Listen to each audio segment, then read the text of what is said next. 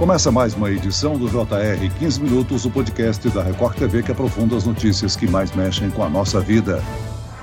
A mudança na tabela do imposto de renda da pessoa física vai beneficiar quase 14 milhões de brasileiros que não vão pagar o tributo em 2024. Esse número representa cerca de 40% do total de contribuintes. A medida anunciada recentemente pelo governo federal aumentou a faixa de isenção do imposto para quem ganha até R$ 2.640 por mês. A faixa de isenção poderá aumentar gradativamente até 2026, chegando em até 5 mil reais. Quem será afetado com a mudança? Como ficou a tabela com os novos valores e como fica a arrecadação do governo. O 15 Minutos de hoje esclarece essas e outras dúvidas com o professor e coordenador dos cursos de MBA em Negócios do IBMEC São Paulo, Cristiano Correia. Bem-vindo ao nosso podcast, professor. Olá, Celso, tudo bem?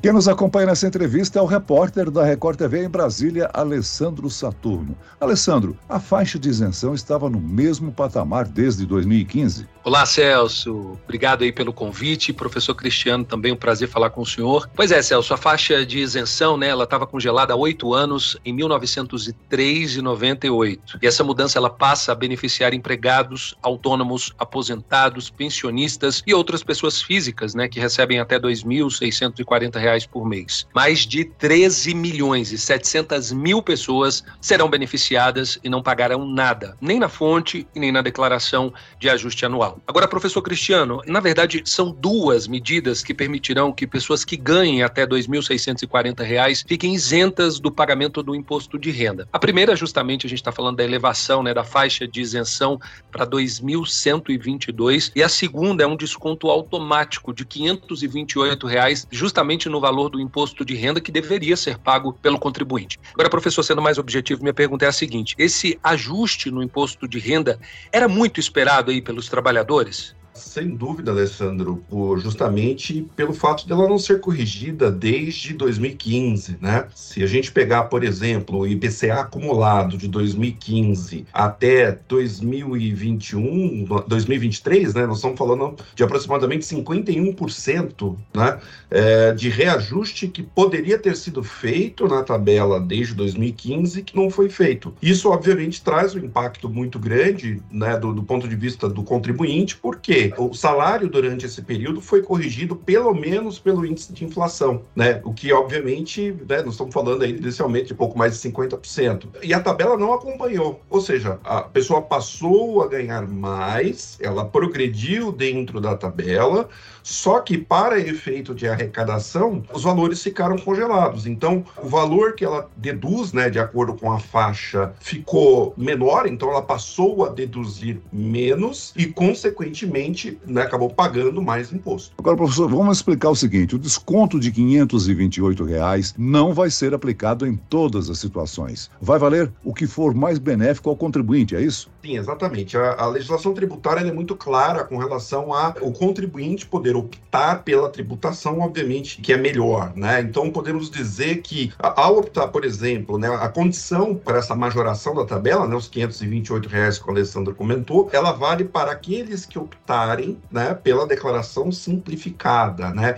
que é aquela declaração que você eh, não precisa necessariamente eh, comprovar suas despesas, e sim você já recebe ali um desconto automático. Né? Então, ela não vale para todo mundo e, obviamente, só, só, só, faz sentido para aquele que efetivamente optar né, pela tributação simplificada. Professor Cristiano, agora as pessoas me perguntam muito e eu queria repassar essa dúvida para o senhor. Essa mudança na faixa de isenção, ela beneficia todos os contribuintes ou não? Na verdade, essas mudanças elas não afetam, né, quem ganha acima da faixa de isenção. Me explique. Vamos lá. Na verdade, ela acaba impactando indiretamente as outras faixas, porque no momento em que você atualiza a tabela e faz com que a primeira faixa seja acima, né, daquela que seria a faixa inicial, então vamos dar um exemplo prático. A faixa era 1903, né?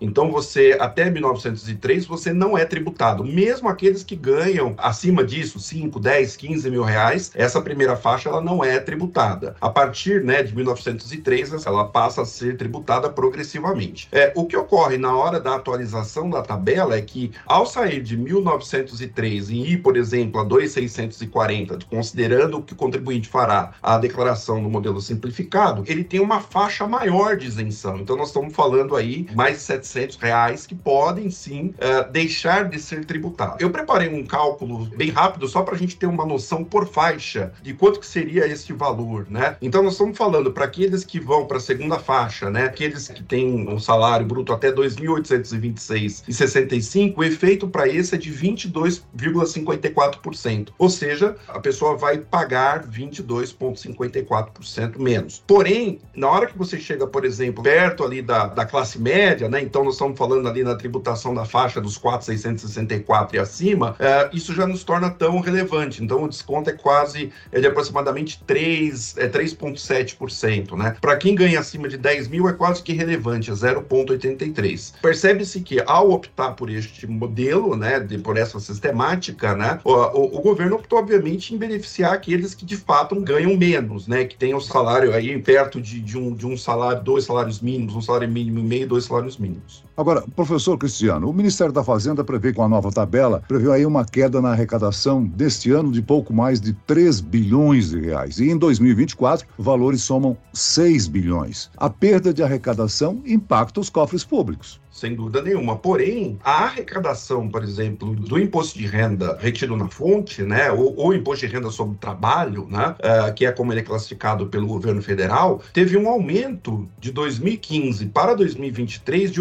86% de aumento de arrecadação. Nós tivemos um aumento exponencial nesse período, né? Então, perceba que ainda que o governo tenha uma perda uh, de arrecadação neste primeiro momento, ele já teve durante esse período em que a tabela não foi corrigida, um aumento muito grande, que compensaria qualquer tipo de ajuste, inclusive se esse ajuste tivesse que ser um pouco mais forte nesse primeiro momento, justificado inclusive com o aumento da arrecadação. E aí eu estou falando somente da arrecadação dessa conta, né, do imposto de renda pagos por pessoas físicas, né? Quando a gente olha para a arrecadação total, em março o governo arrecadou alguma coisa perto de 173 bi, né? Então perceba que essa, né, deixar de arrecadar este valor, ele é muito menos relevante, né, do que o aumento que houve, por exemplo, dentro desse período. Professor, uma das explicações dadas pelo governo para tomar essa medida é justamente a ideia de movimentar a economia. Eu gostaria de saber o seguinte: essa medida que o governo adotou, ela pode aumentar o poder de compra justamente das pessoas que entram nessa faixa isenta no caso de cobrança? Sem dúvida, Alessandro. Esse aumento de arrecadação, na verdade, ao, ao deixar de arrecadar, ao abrir mão dessa arrecadação, esse dinheiro obviamente tá, fica disponível para aquele que não vai ser tributado. Então, sobra mais dinheiro para a pessoa e, obviamente, pode, obviamente, obviamente, aumentar gastos, né? Então,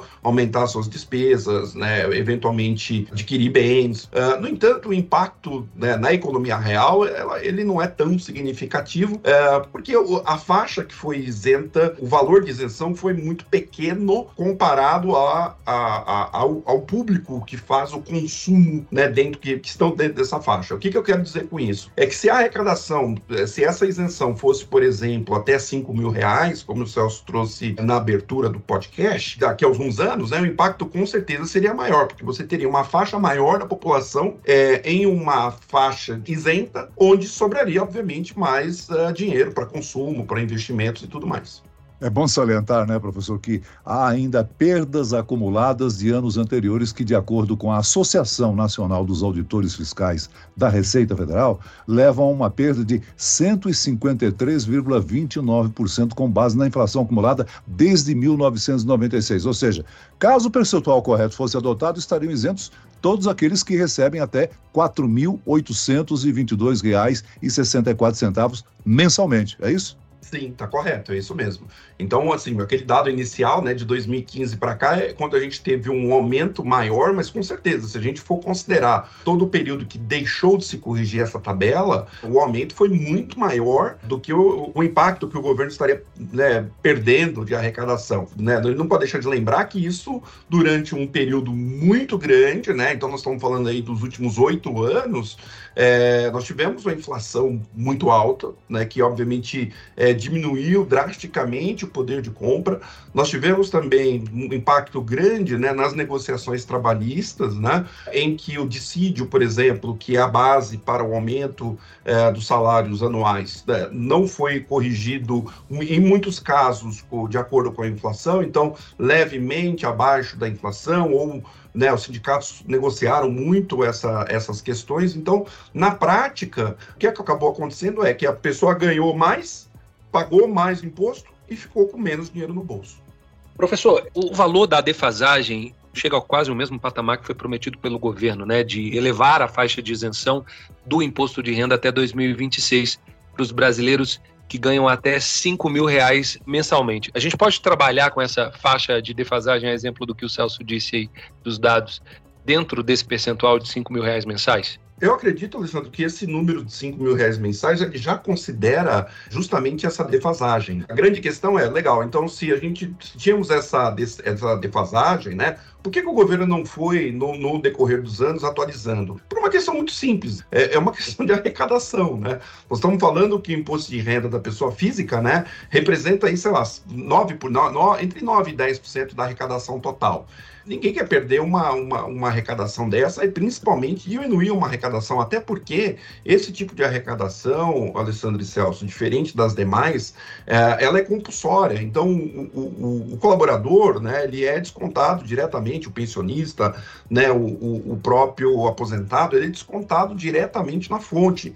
Então, é, é quase que uma fonte de receita livre de qualquer tipo de, de não pagamento, né, porque, obviamente, isso é descontado direto do, do, do, do trabalhador e, e, e, obviamente, é uma receita que para o governo é importante, né? Não se pode perder né, 10% de arrecadação. Então, no decorrer dos anos, obviamente, é, foi se esquecendo de atualizar, né? E, e paralelo a isso, é, nós tivemos aí o aumento da inflação, que eu acho que isso, esses dois efeitos combinados é, trouxeram a essa situação que, que, que, estamos hoje, né? Em que você tem uma classe média que paga muito, muita tributação, uma classe alta que paga proporcionalmente menos, né? E aquele que tem a, aquele que ganha né, até um salário mínimo uh, sendo uh, isento né, na sua arrecadação, então que acaba pagando essa conta é a, é a classe média, né?